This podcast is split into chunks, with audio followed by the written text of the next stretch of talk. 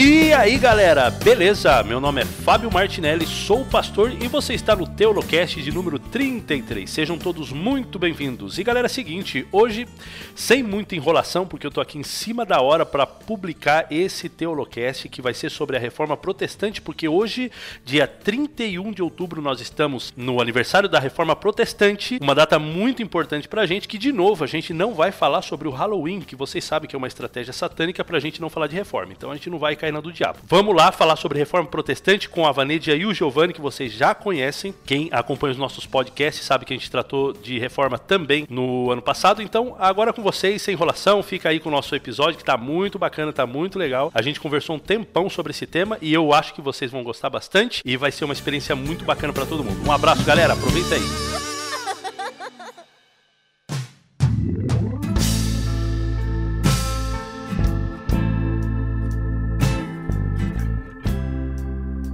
É isso aí, galera. Então, como vocês sabem, hoje a gente vai falar sobre é, reforma protestante, a gente vai falar um pouquinho sobre a influência do protestantismo na interpretação bíblica ou na hermenêutica, como você preferir. E para conversar com a gente sobre esse tema, nós temos aqui de novo é, Giovanni Fonseca e Vanedia Cândido. Para quem não ou para quem ainda não escutou, já estiveram com a gente, inclusive falando sobre a reforma no ano passado. A gente fez uma série bem bacana sobre a reforma. Eu acho que deve ter aí uns cinco ou seis, se eu não me engano, um podcast sobre a reforma protestante. São os nossos primeiros podcasts do. Então você pode acessar lá e conhecer eles e também um pouquinho sobre a reforma protestante, onde a gente tratou da parte mais histórica. Foi um negócio muito bacana, curti demais, assim, muito legal. E como não poderia, não poderíamos, né, nos esquecer, estamos aqui de novo para falar da reforma, porque nós estamos no mês da reforma, 31 de outubro, o dia em que esse podcast está sendo colocado no ar. Hoje é o dia da reforma protestante, aquele dia que a gente tem que lembrar.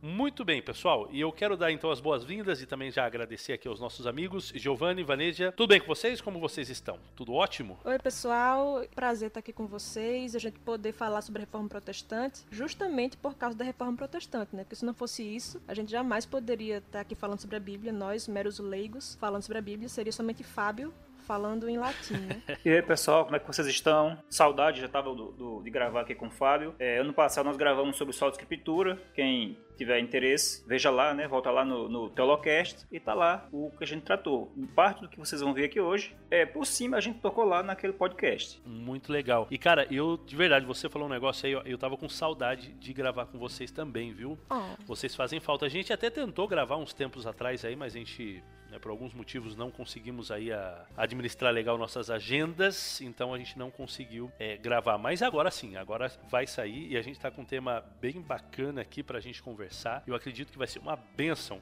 de novo, como sempre, trabalhar esse tema com vocês, esse tema tão importante.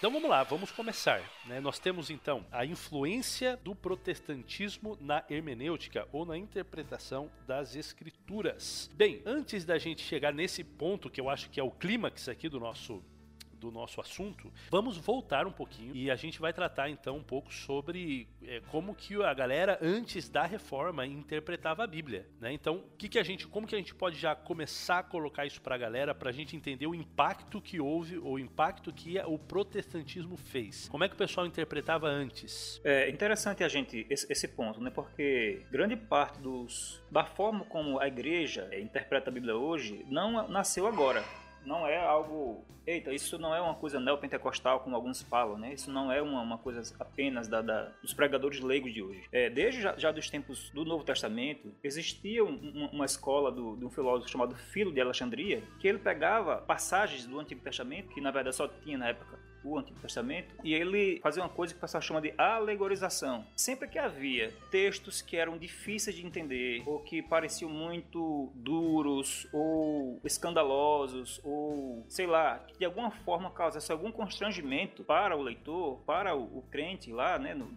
antes da igreja cristã, então eles pegavam aquelas palavras e davam um outro significado, mais palatável, mais aceitável, digamos assim, para o pensamento de então. Essa forma de pensar foi introduzida na igreja cristã nos primórdios, principalmente através de um, pai da igreja chamado Orígenes e depois com Santo Agostinho, né, que apesar de ter sido todos dois grandes teólogos, eles introduziram esse método de é, entender a Bíblia e que se alastrou na Idade Média e passou a ser a forma talvez até predominante das pessoas lerem a Bíblia. Interessante. Então, esse método alegórico, é, para deixar uma coisa mais prática aqui, Giovanni, o método alegórico, então, ele pega o texto bíblico, né, então vamos imaginar qualquer tipo de texto aí, é, ou, ou, não sei se é qualquer tipo de texto, né? Você diz que são textos mais escandalosos, mais difíceis, ou mais assim que não faz muito sentido, né? Aparentemente. É, é porque eles entendiam o papel do sentido histórico ou factual da Bíblia. Só que quando encontravam algumas partes assim mais difíceis, eles começaram a, alegorizar essas partes. alegorizar é você pegar um texto que está tratando de uma história e você dar sentidos digamos assim, entre aspas, mais profundos, é, sentidos outros. Está dizendo uma coisa, você fala, não, isso aqui significa X, sem nenhuma, sem nenhuma ligação praticamente com o sentido factual ou histórico ou literal. Claro que eles faziam isso com outras partes da Bíblia, mas em geral, o que os motivou a, a talvez a desenvolver esse método foi para tentar atenuar ou para fazer certas passagens, certas expressões bíblicas serem mais aceitáveis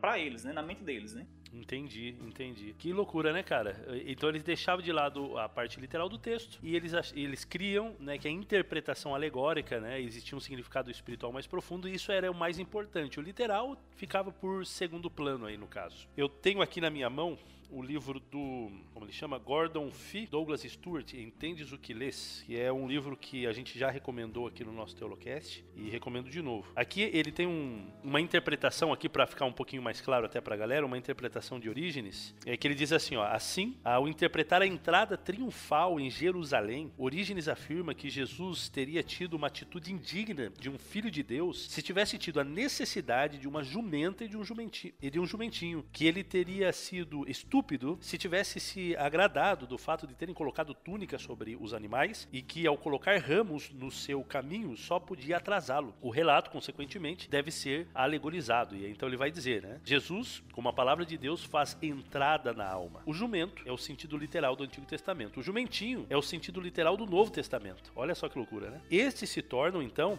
um veículo para a palavra de Deus ao serem soltos pelos dois discípulos é, os quais são, para Orígenes, representativos das duas fases do sentido mais profundo, a saber, o sentido moral e o espiritual. Olha só que loucura, né, cara? Como interpreta um texto bíblico de maneira alegórica, né? Isso, então, é alegorização. Ele pegou a narrativa histórica em que Jesus é, é, é dito que ele pegava o jumentinho para entrar na cidade e que não, para Orígenes, não. Esse jumentinho significa outra coisa, significa o Novo Testamento e significa X. Eles fizeram a mesma coisa, tanto Orígenes quanto o Santo Agostinho com a parábola do bom samaritano, em que o samaritano é Jesus, hospedaria a igreja, o homem que descia de Jerusalém para Jericó não é um homem literal, é, é simplesmente histórico, mas representa a queda de Adão, aquela a, a descida é a queda e a cidade que ele estava é, é representando Jerusalém, a cidade santa, e a, e a descida como Jericó, uma cidade pagã, de ímpios, significa a queda dele, a queda do homem. Isso é alegorizar. Isso é você pegar as palavras tal qual estão ali e você dar outros significados. Existe esse gênero literário na Bíblia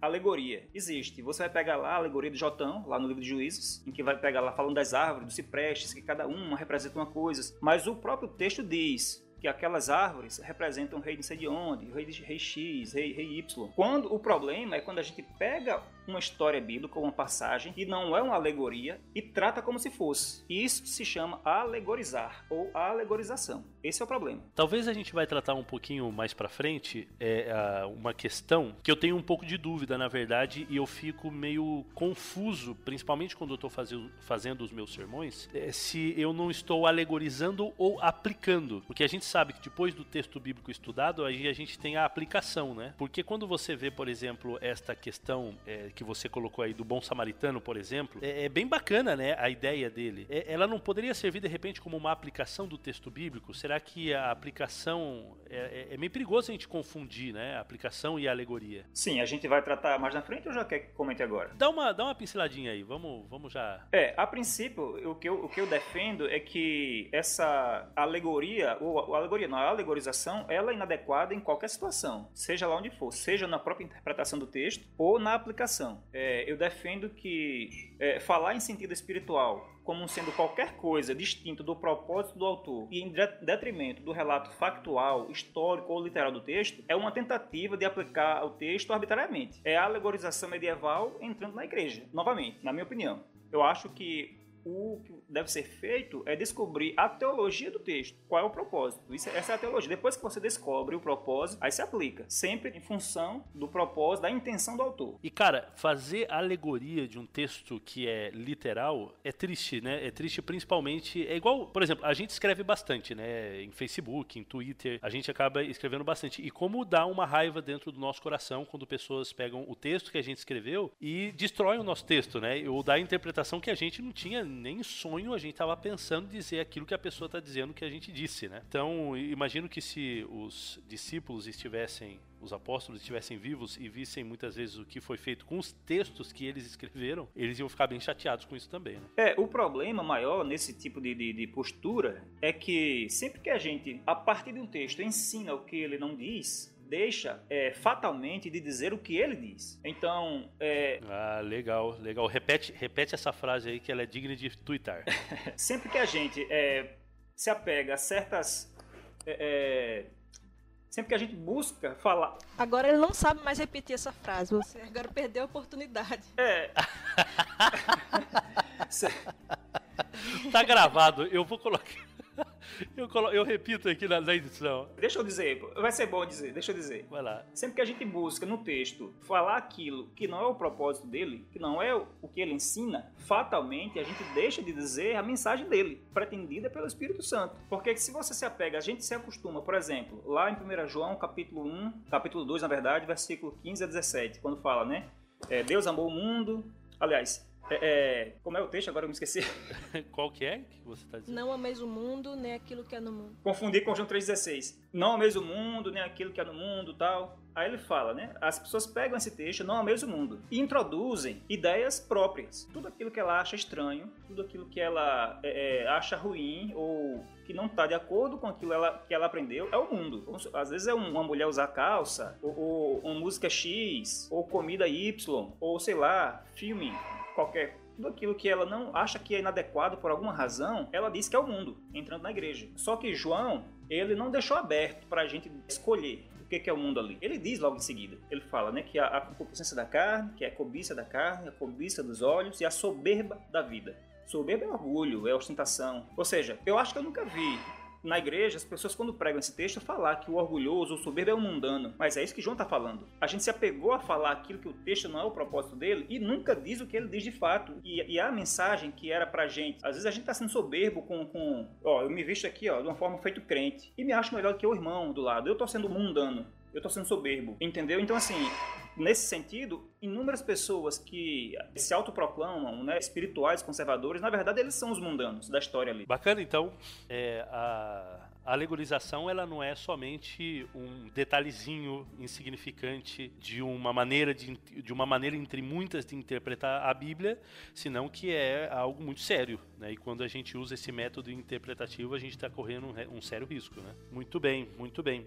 Bem, a gente também sabe que, é, apesar da Idade Média ter absorvido muito é, esse esse método de alegorização, né? De ser assim de uma forma geral, o mais influente na época, a gente sabe também que existia uma outra escola que era a escola de Antioquia, que ela vai surgir um pouco em oposição a Orígenes e a todo esse método de interpretação alegórico. Apesar deles terem alegorização, eles tinham uma ideia, e eu acho que daí, né, a gente vai ter uma, um equilíbrio também e também uma preparação para a reforma também, né? Porque a reforma, ela não surge do nada, né? Ela surge num contexto, ela surge é, e a interpretação dos reformadores, ela também vai surgir de um, conte de um contexto e vai também receber influência de algum lugar. Eu creio que a escola aqui de Antioquia, ela foi um dos fatores influentes aí para que eles pudessem interpretar a Bíblia de uma maneira diferente, né? Então a escola de Antioquia, ela vem em contraposição a Orígenes, em contraposição a essa ideia é, alegórica e ela vai dar então a,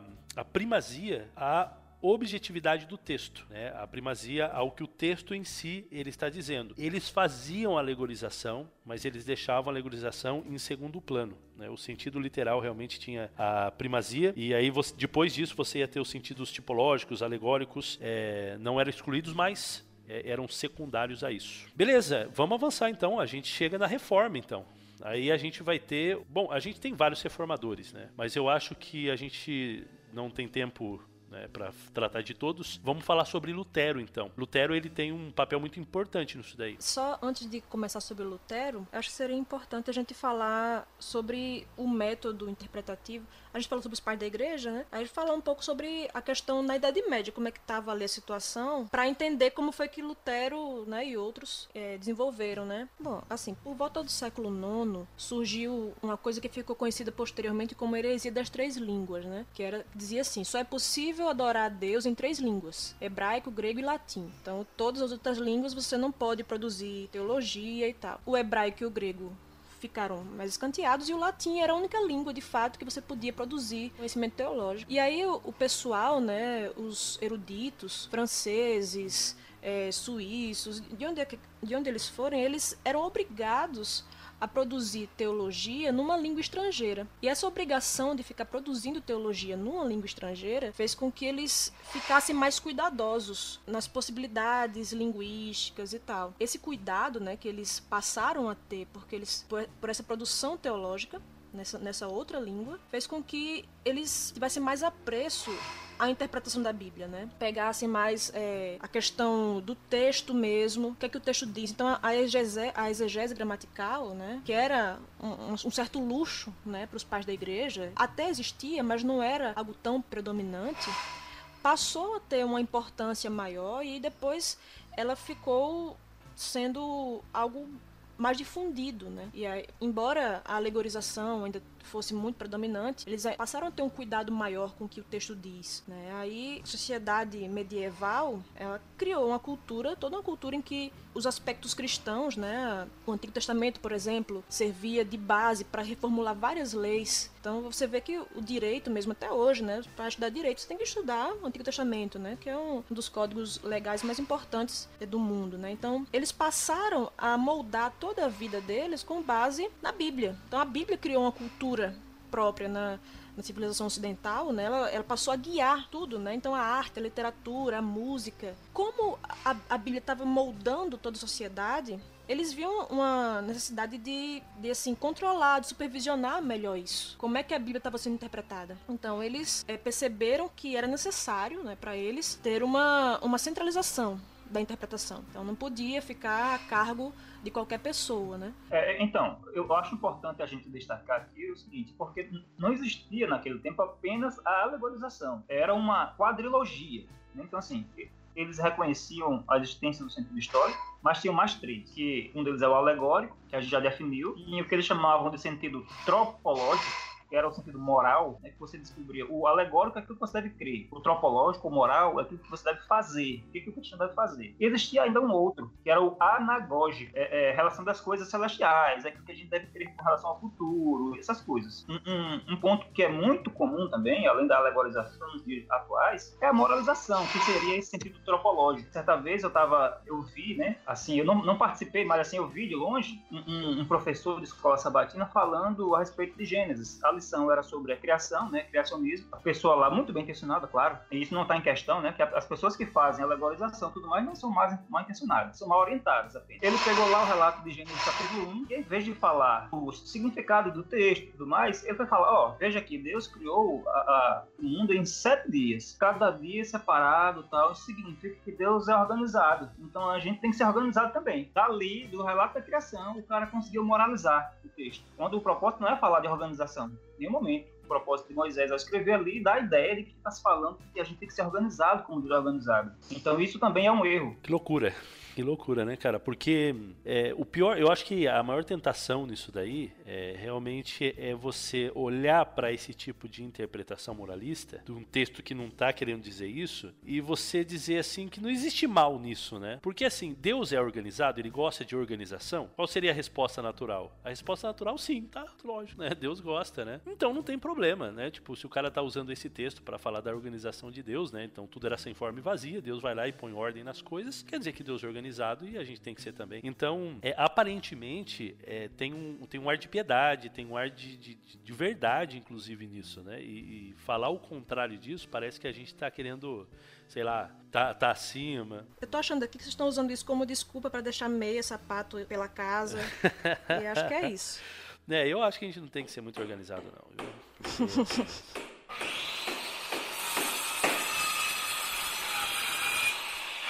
Mais uma vez, né, o problema da gente tratar a Bíblia dessa forma é que a gente fica nos, a gente se alimenta assim e alimenta as pessoas que nos ouvem com aquilo que não é o propósito do texto. Quando a gente faz isso, a gente está achando que as nossas ideias são mais importantes do que a teologia do texto. A gente tá, Deus colocou ali de propósito uma mensagem, mas a gente acha que não. A gente acha que a nossa é mais importante. Na verdade, por mais piedoso que possa parecer, em última instância, na verdade é muita petulância da gente quando a gente faz isso. E isso eu me incluo. A gente faz isso constantemente, né? Essas alegorizações, essas moralizações, né? Enfim, a gente comete erros assim constantemente. Mas quando a gente. Oi. Mas o Giovanni, mas assim, é, tá, eu, eu acredito também que a gente não deve fazer isso, obviamente. Mas vamos imaginar que eu estou pregando um sermão sobre Gênesis. E eu, eu vou deixar bem claro, assim, para as pessoas, por exemplo, que a mensagem principal, né, o sentido literal aqui do texto, o objetivo de Deus ao escrever isso, sobre. é mostrar que ele criou, que ele é o Deus Criador, e eu coloco ali toda. faço até uma aplicação sobre isso, né, ele como nosso Deus, nosso Criador, nosso Senhor. No, e tá, faço todo, todo certinho assim. Mas é, é, seria um problema se eu abrisse, por exemplo, no meu sermão, na minha mensagem, uma janela, né, um, parênteses nisso, um parênteses nisso tudo e fazer uma aplicação secundária ao texto e aproveitar, por exemplo, eu não diria nem muito o sentido do texto, mas aproveitar as palavras, aproveitar a sequência somente para levantar uma questão. Eu, eu, vou te dar um exemplo, eu vou te dar um exemplo aqui só para ficar claro para você e para quem está ouvindo também. Eu tenho um sermão, por exemplo, que eu falo sobre aquele servo incompassivo, lembra dessa parábola? Então, é, então tá, eu faço toda, né, todo o contexto, etc e tal, depois faço a aplicação. Mas tem um momento do meu sermão, por exemplo, que eu abro uma janela para falar sobre dívidas. E não tô falando agora, eu tô falando, o texto não fala sobre dívidas de dinheiro mesmo, né? Olha, seu irmão tá te devendo, etc. O texto não tá querendo dizer isso. O texto ele tá querendo passar uma mensagem é, espiritual de perdão, etc e tal. Mas aí eu pego, aproveito e falo sobre finanças, eu falo sobre dinheiro, como emprestar dinheiro, em que momento emprestar dinheiro, como cobrar o seu irmão. Eu abro essa janela, depois fecho e continuo o meu sermão. Então você vê assim algum problema nisso? Oh, particularmente, é, eu precisaria analisar o texto, se há essa possibilidade. Se ele abrir margem para isso em, alguma forma, né? Porque assim, há nuances, há, há questões assim no texto, porque nem sempre uma parábola ou outro relato qualquer tem só apenas um ponto para ser mostrado. Às vezes o, o autor quer mostrar várias coisas partir dali. Tanto que a partir de um mesmo texto, pessoas podem fazer sermões bem diferentes e sermões legítimos. O problema é que quando não há, você não consegue encontrar no autor nenhuma pretensão de que ele queria abordar aqueles pontos. Eu acredito particularmente que quando a gente abre essa margem para a igreja, ó, oh, a interpretação aqui é essa, a exegese é essa, esse é o propósito do autor, mas eu quero falar de X. A gente está dando mau exemplo ao povo. As pessoas começam a pegar o texto para tratar daquilo que ele não trata. E se eu quero tratar de, sei lá, de finanças, eu acredito que há passagem na Bíblia que falem sobre isso. Então eu faria um sermão nessa outra passagem, particularmente. Entende? Eu penso dessa forma, que é, grande parte daquilo que as pessoas, dos erros que as pessoas cometem na igreja, quando estão lendo a Bíblia, é que elas veem também no sermão. Nos dias de hoje, eu não sei como era antigamente, mas nos dias de hoje não, não estudo a Bíblia em casa. Tudo aquilo que ela aprende a fazer, que ela aprende a falar, conversar no, no dia a dia, é aquilo que ela ouve lá no púlpito. Se a gente não, não, não passa do púlpito uma forma correta das pessoas lerem e interpretarem a Bíblia, elas não vão aprender de outra forma. E a pessoa pensa também que, como está falando coisas corretas, corretas, né? Coisas muito boas, dando bons conselhos, aí aquilo ali é legítimo. Só que, tipo, você pode fazer uma interpretação completamente diferente da que eu tô do que eu tô dizendo aqui agora, mas uma interpretação de é, coisas boas, falando sim para as pessoas serem boas pessoas e tal. Só que era isso que eu tava falando nesse momento aqui ou era outra coisa? Se era outra coisa, então eu vou ter que interpretar com base nessa outra coisa que eu estava tentando trazer. Então se é um bom conselho, se é verdade, eu posso achar aquela verdade em outra parte da escritura. Não, não é simplesmente você é, passar bons conselhos, porque a gente vira simplesmente um, um coach espiritual, né? E pronto, e não, e, e não, entende que a Bíblia tem uma mensagem própria a passar. Aí eu fico achando que a, aquilo que eu acho importante é aquilo que é que deve ser passado para as pessoas, aquilo que deve ser ensinado à igreja, é aquilo que deve ser colocado em prática. Não, mas é, o que, que Deus acha importante? O que, que ele achou importante dizer aqui nesse momento? A gente precisa, Fábio, é, entender que a gente não, não tem, assim, que pensar que a gente tem a liberdade de achar que a palavra de Deus é insuficiente. Ela é, é, tem tudo aquilo que o homem precisa. E com o passar do tempo, as, as pessoas vão ouvir aquilo. Se, se o pregador, seja lá quem for, tiver o compromisso de pregar sistematicamente a Bíblia, pegar, pegar livros da Bíblia inteiro, em algum momento, aquelas questões que a gente acha essencial vai ser tratado ali. E a gente deixar o tempo correr, né? Foi assim que a Bíblia foi, foi inspirada tal, com devido, no, no devido momento, as pessoas vão ver aquilo ali. Quando a gente pega para um texto bíblico para falar de certas coisas que a gente acha mais interessante no momento, ou que eu acho importante, fatalmente também a gente acaba sendo repetitivo, porque é limitado o número de coisas que eu conheço, é limitado o número de coisas que eu acho importante. A palavra de Deus não, a palavra de Deus vai tratar de tudo aquilo que é necessário, e eu só conheço algumas coisas. Então, eu devo deixar que o, a palavra de Deus, assim, né, sequencialmente, fale aquilo que a gente precisa. Então, assim, por isso que é importante, já que a gente está falando aqui de sermão, o sermão é, é pegar um livro bíblico e falar dele todo, pregar sequencialmente, porque há várias coisas ali que são essenciais para a igreja, várias coisas, mas que eu não tinha conhecimento até estudar para pregar. E também nunca tinha tido interesse de falar daqueles assuntos. Mas são importantes para a igreja, por isso que Deus colocou ali. E assim eu vou, vou alimentando a igreja com todo o conselho de Deus e não apenas aquilo que eu acho interessante.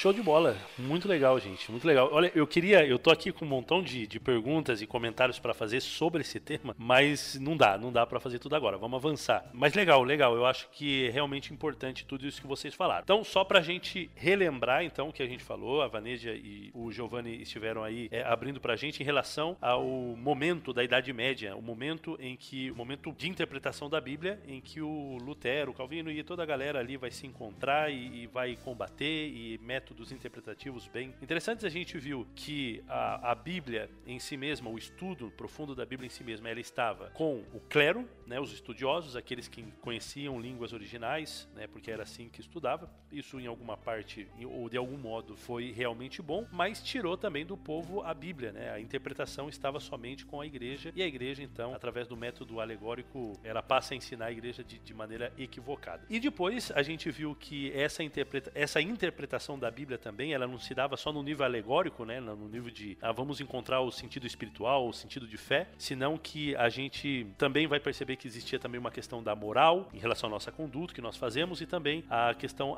anagógica que tem que ver com o fim dos tempos, é, algo mais aí para o final. E eles também tinham o, o sentido histórico literal. Só uma, uma, correçãozinha, não é bem o sentido do, dos fim dos tempos, não é uma coisa mais escatológica, é uma coisa mais celeste mesmo. Então a, a Jerusalém é, aqui terrestre, que eles sempre interpretavam como se referindo a Jerusalém celestial e tal, sempre, mesmo quando não era intenção do texto falar nada sobre isso, entendeu? Sempre em relação a coisas celestes. Não, legal, legal. É que o o Gordon Fee e o Douglas Stewart, Stewart, eles dizem que eles dizem assim, é, o anagógico e aí o comentário que eles fazem é que diz algo sobre o destino final dos fiéis. É, não, pode ser, mas assim, não necessariamente é, é algo escatológico. É, porque quando você fala isso, dá a entender que tá falando sobre os últimos dias, sabe? Mas sempre sempre com relação a isso, mas não é isso também, mas não apenas, né? Não apenas isso. Tá, legal. E agora então a gente vai se encontrar com os nossos reformadores, então.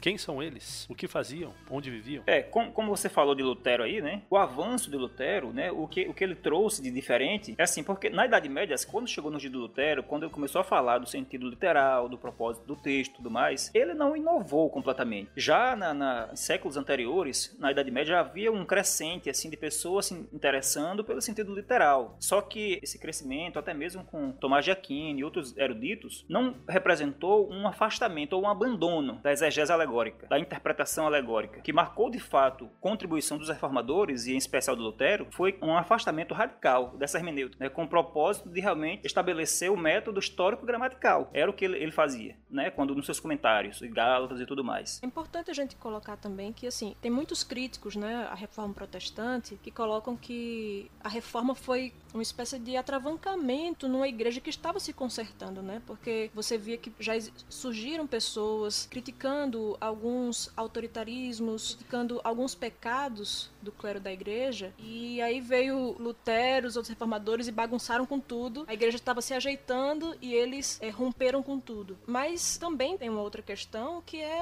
assim, né? Talvez se eles não tivessem rompido com essas coisas, a gente estaria do mesmo jeito. Eu acho que esse, essa igreja que estava se consertando, que em alguns aspectos estava sim se consertando, né? Na interpretação, moralmente e tal, talvez a reforma tenha sido uma, uma consequência natural desse conserto, desse consertamento, né? Onde ela vinha passando. Então, assim, você vê que, por exemplo, é, esses esforços de, dos reformadores de trazer a língua para o vernáculo, coisa que a igreja era trazer a Bíblia para o vernáculo, né? Coisa que a igreja era completamente contrária, fez com que as pessoas tivessem o acesso que elas não tinham à escritura e a própria cultura se desenvolvesse de uma forma que não se desenvolveria se não fosse isso. Você vê, por exemplo, línguas europeias como é, finlandês, romeno e tal, elas tiveram pela primeira vez a sua literatura desenvolvida, porque agora as pessoas estavam produzindo conteúdo teológico no seu idioma e estavam podendo, né, ter acesso à escritura, aquilo que estava moldando a sociedade, estavam tendo acesso a isso no seu idioma. Então agora isso proporcionou não só mudanças na interpretação da Bíblia, mas na forma de se interpretar o mundo como um todo, né? Porque quando, quando você muda a sua forma de interpretar a Bíblia, fatalmente você vai mudar a forma de você interpretar o mundo, né?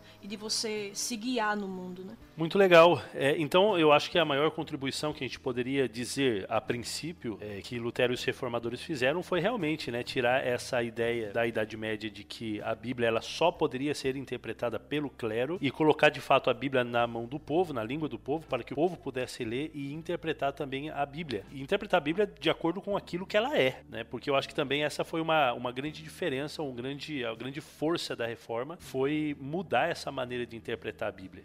E tirar também a, a, o poder de interpretação à tradição da igreja e passar ao próprio leitor, né? O leitor estudando a Bíblia e analisando o seu contexto e escutando o que o autor bíblico está dizendo, ele vai lá e interpreta a Bíblia, não, não de acordo com aquilo que ele pensa, mas de acordo com seus estudos, de acordo, literalmente, de acordo com aquilo que o, o, o autor está falando. Né? Então, é, seriam esses dois pontos principais, ou esses dois golpes principais que eu acho que a, a reforma protestante ela deu em relação à interpretação da Bíblia, poderíamos dizer assim? Sim, sim, com certeza. Além disso, o, o, solo, o próprio solo escritura, né? Porque quando os reformadores defenderam que a Bíblia, né, era regra de fé e prática, eles passaram a se ver assim, que não precisavam ficar subservientes à tradição, aos intérpretes do passado, que eram alegóricos. E isso atrapalhava muitas vezes. Então, quando eles passaram a defender que você pode ir direto ao texto e que o texto se explica, ficou mais fácil se livrar desses, desses vícios, das a forma errada que o pessoal interpretava no passado. Então, a questão que mais distinguia, né, nesse ponto, os católicos e os protestantes é quem é o intérprete autorizado da escritura. Para os protestantes, era a própria escritura. Escritura interpreta a escritura. Para os católicos, era a autoridade da igreja. Então, nesse contraste aí de, de vertentes, é que vai sair toda a teologia protestante, né? Vai, vai se distinguir da teologia católica. Aí, muitas pessoas falam, né, que, ó, daí é que vem toda essa Babel, toda, toda essa coisa aí, a quantidade de loucura que tem no meio, né, pentecostal e tal, é daí que vem essa questão da a Bíblia interpretar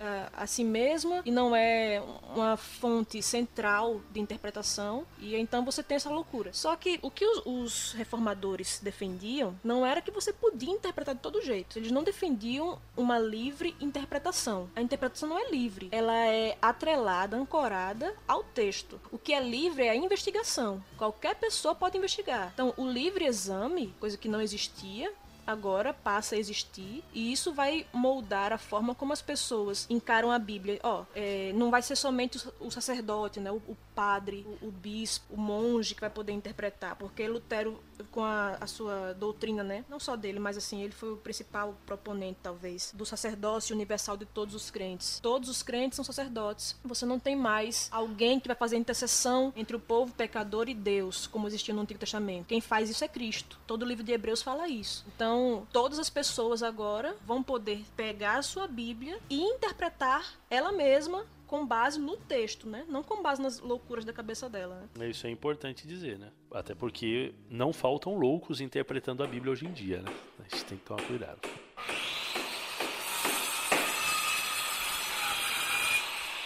Beleza, é, a gente poderia falar alguma coisa mais sobre Lutero? De repente, o método exegético de Lutero, alguma coisa assim? Vocês acreditam? A gente pode avançar já mais para o final. Por exemplo, Lutero tinha pensamento que era o seguinte: ele pensava, não pensava que a Bíblia era um livro é, completamente frio, distante, que você simplesmente interpreta intelectualmente e acabou. Não. Existe sim um sentido espiritual, mas esse sentido espiritual não é distinto do, do literal. Não tem como fazer aplicações à sua vida sem, sem que isso esteja é, ligado ao sentido literal. Claro que você, por exemplo, você pode fazer um sermão sobre internet. Existe internet no tempo da Bíblia? Claro que não. Mas quais são as relações que o ser humano tem com a internet, com a tecnologia? Isso envolve princípios de comportamento, princípios de pensamento que a Bíblia já trata sempre tratou. Então, esses sentidos, essas aplicações que você vai fazer, né, como já foi dito antes, elas vão estar sempre ligadas ao sentido literal. Então, você não, não tem por que dissociar essas duas coisas. E aí a gente volta ao que a gente realmente estava falando antes, né? Isso é muito importante, principalmente para as nossas devoções, né? Porque a gente imagina que devoção é você ler a Bíblia, então você acorda de manhã, você fala assim, ah, esse mês eu vou ler os Salmos, né? Então, beleza. Aí você acorda de manhã, antes de ir pro trabalho, você vai passar o seu momento com Deus, e aí você lê um Salmo. E aí quando você lê um salmo, geralmente, né? Isso daí é algo já da nossa cabeça, é algo natural pra gente. A gente geralmente acaba atrelando o texto bíblico ao meu problema, ao problema que eu tô passando. Então, se eu tô passando um problema de emprego, um problema disso, disso, daquilo outro, então eu, eu passo a ver, parece que tudo que eu leio na Bíblia, qualquer coisa, é Deus falando comigo em relação a isso, ou assim, ou a não, etc e tal, e a gente não para pra pensar muitas vezes na, no próprio texto, literalmente, para quem o autor estava falando, quem é o autor que está falando, por que, que ele está falando, para poder descobrir qual é a intenção dele, né? A gente imagina sempre que o texto está falando diretamente comigo, porque é o meu problema, é o... É, então a aplicação que a gente faz, ela é mais psicológica do que é, realmente partindo do texto em si mesmo, né? E antropocêntrica, né? Tudo ali foi escrito para falar sobre mim. Olha só como eu sou uma pessoa muito importante, né?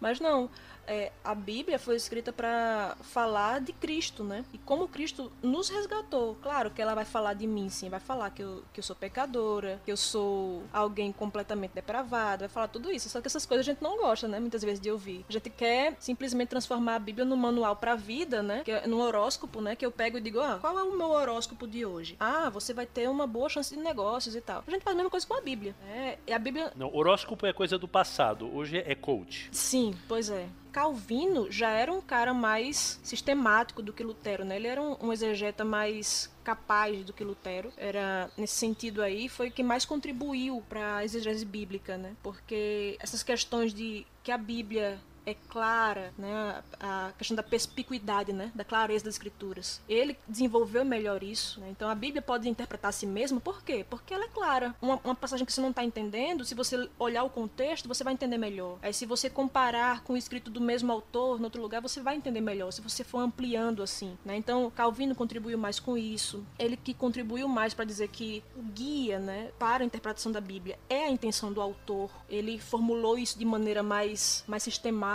do que Lutero. Calvino mesmo, ele tinha várias exposições, ele expôs o Novo Testamento inteiro, né, e uma boa parte do Antigo Testamento. Então você via isso na prática também, como é que Calvino expunha, como é que ele aplicava a escritura, e você vê que é possível, né, você ter uma aplicação que é completamente moderna, é completamente relevante para a vida das pessoas hoje, mas está contextualizada. Exatamente, mas está atrelada ao que diz o texto, qual a intenção do autor. Então você procurar primeiro descobrir a intenção do autor para entender como é que essa intenção se relaciona com sua vida hoje. Exato. Né?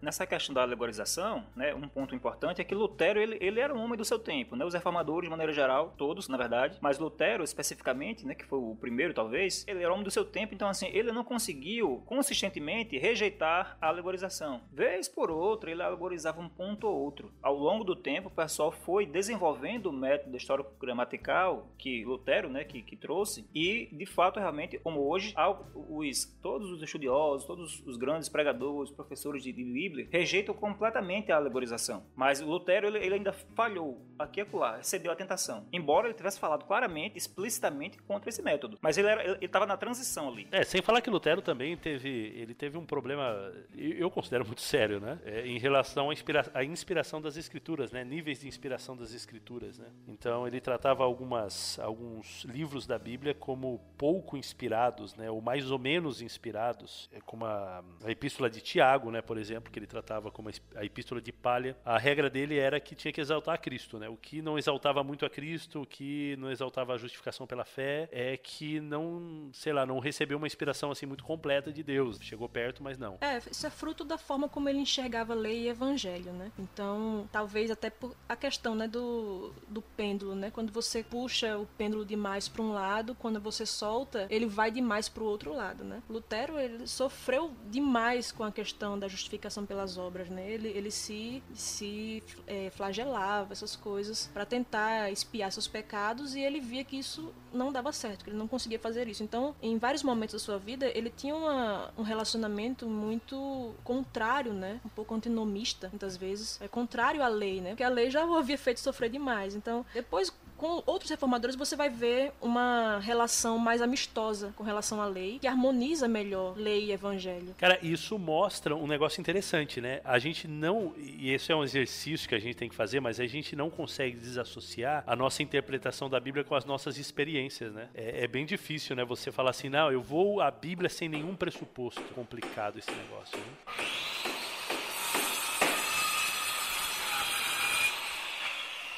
Mas beleza, vamos avançar então. Eu acho que a gente já conseguiu aí dar uma, um contraste bacana entre o como ah, era interpretado a Bíblia antes da reforma e agora com a reforma acontecendo, como que a Bíblia agora ela está sendo entendida, colocada na mão do povo, o povo agora interpretando a Bíblia não da maneira como quer, mas da maneira como a Bíblia mesmo se auto-interprete. Agora vamos avançar um pouquinho para a gente poder já também já fechar e terminar já o nosso, o nosso programa, que é em relação como que a reforma ela influenciou nos estudos que nós temos hoje, porque hoje a gente tem um, um esquema de estudo da Bíblia bem complexo, inclusive, né? Ou seja, para você fazer uma exegese, é, hoje existem regras, existem aí ciência, né? A gente não está falando só de um, ah, um método espiritual de interpretação da Bíblia, um método criado por Deus, a gente está falando de um, de um método científico que é usado para estudar livros antigos e que a gente aplica à palavra de Deus também. Né? Qual que foi a influência que a reforma protestante ela teve nesse, é, nesse progresso aí da interpretação da Bíblia? Quando os reformadores começaram a falar sobre essa importância do sentido é, literal e histórico em detrimento dos, da alegorização e tudo mais, abriu as portas para esse desenvolvimento. Embora é, os reformadores, Lutero especialmente, eles não entendiam, não tinham essa ideia de essa distinção entre um estudo acadêmico do texto sozinho. O objetivo da, das exposições, do estudo gramatical, ele era conhecedor do grego, do hebraico, era sempre pastoral. Era também para meditar, era para pregar, era para levar para o povo. Então, tanto que os reformadores não desenvolveram, não escreveram uma gramática, de hermenêutica, de exegese bíblica, como um, um, estudo apenas intelectual. Sempre é um objetivo prático, mesmo quando estavam ensinando sobre, no, no, meio dos livros deles, sobre interpretação. Legal. E a gente, e a gente hoje, porque assim, né, eu acredito que todo, tudo também tem que ver, né, com o momento histórico, né, e com o avanço histórico, porque um pouquinho depois é, dos reformadores a gente vai ter o iluminismo, né, o iluminismo criando aí uma, uma separação entre, entre a igreja, né, e o ser humano, a secularização crescendo assim de maneira assombrosa e agora a academia, ela já não mais tinha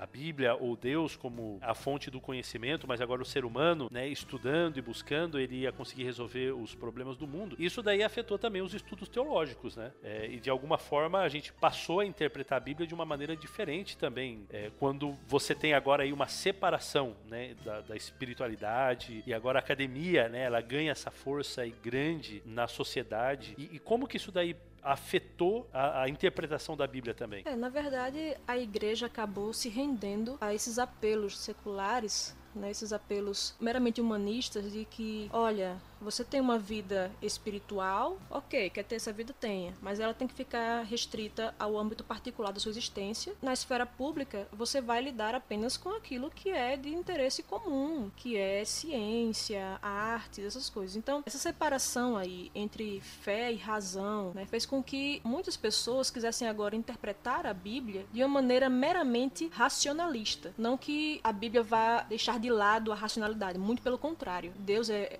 criador da razão, né? Isso existe porque Deus é um ser racional também, que raciocina, que pensa. Mas você pensar que é, a, a interpretação da Bíblia tem que estar associada unicamente à, à sua racionalidade, à forma como você entende as coisas hoje. Porque, assim, a nossa forma de raciocinar às vezes muda ao, ao longo do tempo, né? A ciência muda, é, ela vai tendo desdobramentos ou então negações de coisas que ela dizia antes. Então, você pegar e dizer que a Bíblia agora tem que estar, tem que servir a, a essas coisas, servir à ciência, servir ao materialismo, né? Então, assim, qualquer coisa que não fosse meramente natural na escritura, por exemplo, isso, isso, os milagres, por exemplo. Então, milagre era, é apenas uma forma de você incentivar as pessoas e tal. Mas não, não foram coisas que aconteceram no mundo natural, na história, né? Porque aquilo que não fosse natural, aquilo que fosse sobrenatural, era negado. Então, assim, isso basicamente é uma opção. Você opta por deixar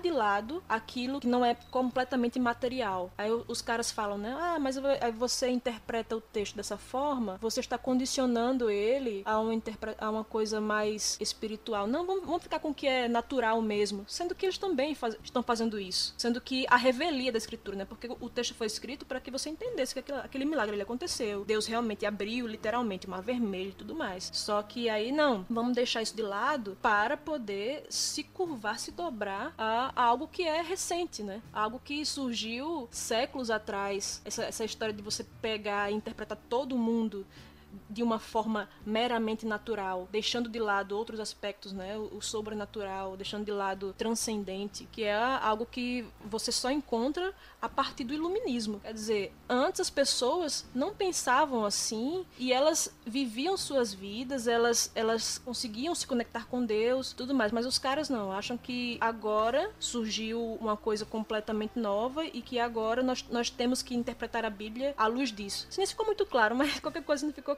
corta aí. Mas é basicamente isso. Não, mas ficou, ficou sim. Deu para entender bem.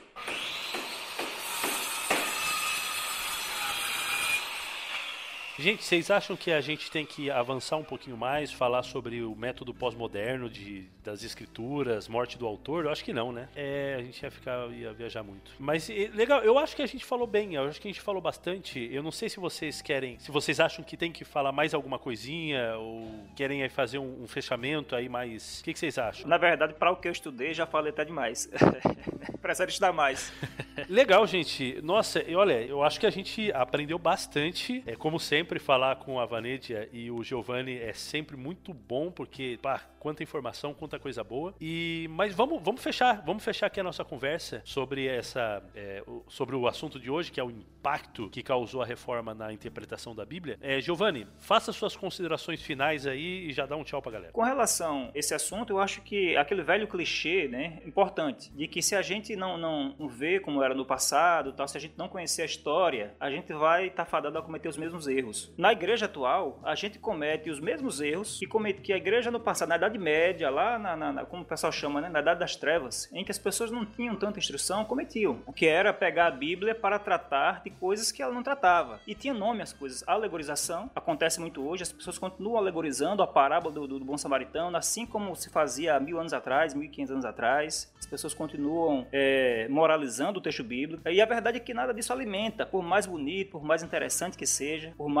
entre aspas, espiritual que seja. A gente não pode entender que é, aplicações ações sejam chamadas espirituais simplesmente porque afagam o nosso ego, simplesmente porque a gente acha bonito, porque a gente se sente bem. O sentido espiritual é a teologia do texto, é o propósito dele, esse é o sentido espiritual, porque foi isso que o Espírito Santo pretendeu que a gente conhecesse. E é isso que vai nos alimentar, e não a, a inteligência ou a sabedoria humana. Eu acho que a importância da gente ver esse tema hoje como o Giovanni disse, não só a gente não está fadado a cometer os mesmos erros, mas a gente entender que as coisas não caem do céu, assim, sabe? A gente pensa que a forma como a gente pensa a Bíblia hoje é um negócio que já veio pronto. Mas não, a Bíblia, né? Logo no começo, quando ela terminou de ser fechada, né? O cano, você não precisava tanto disso porque as pessoas estavam mais próximas dos autores bíblicos, né? Hoje não, a gente tem um distanciamento muito maior. Isso faz com que a gente precise se dedicar, se, de, se debruçar mais sobre questões que anteriormente as pessoas não estavam tão preocupadas porque elas já, já entendiam, já, já era natural delas entenderem aqueles pontos, né? Então, à medida que a gente vai ficando mais distante do texto, é necessário que a gente faça esse retorno. O que, é que o autor realmente falou aqui nessa passagem e tal? Quando os reformadores vieram trazendo essa questão de que, olha, é o texto quem dita o significado. Foi não só uma questão de você trazer a proeminência do texto, mas a proeminência da verdade. E a gente vive hoje numa crise muito grande com relação à verdade, né? A gente acha que, ah, aquilo que eu achar interessante para mim, isso é a minha verdade, sendo que isso isso nega cabalmente a escritura, né? Ela fala que Jesus Cristo é a verdade, ele é o caminho, a verdade e a vida. Então a verdade não pode ser relativizada, a verdade não pode ser colocada onde eu bem entender. E a gente fazer esse resgate, né, da gente entender como foi que isso foi se desenvolvendo, como as pessoas foram entendendo que elas precisavam voltar às fontes, voltar ao texto. Tudo isso ela vai tudo isso vai trazer não só é, reverberações na forma como a gente entende a Bíblia, mas na forma como a gente entende tudo, na forma como a gente vive. Porque se eu, se eu entendo que eu, eu não tenho uma verdade absoluta, que a, não importa o significado que o autor quis dar ao texto, então isso vai me fazer ter uma vida é, intelectual, moral, completamente diferente da, da, vida que eu teria se eu entendesse que existe uma verdade objetiva, absoluta e que a, a palavra de Deus é a verdade. Legal, legal, gente. Olha só, enquanto a coisa boa. A gente, antes da gente começar a gravar, a gente pensou em gravar só um pouquinho, né? Só aí, ó, vamos gravar só um pouco, porque a gente já falou um pouquinho sobre isso do outro episódio e tal. E por fim das contas, a gente já tá gravando há mais de uma hora aqui já, conversando sobre isso. Mas a gente falou muita besteira também, tem muita coisa aí pra cortar também. É, eu não vou cortar nada, isso aí eu vou deixar tudo. Por favor, corte. Mas, gente, obrigado, viu? Mais uma vez. Ó, só para vocês saberem, olha, para vocês darem valor a esses dois aí, eles estão usando um dia de folga deles, tá? Hoje é dia de folga, porque ontem eles trabalharam como mesários da eleição e hoje eles estão usando esse dia de folga para poder gravar com a gente. Muito obrigado, muito obrigado, viu, gente? É isso, sempre um prazer estar gravando contigo aqui. Valeu mais uma vez pela consideração. Um abraço a todos.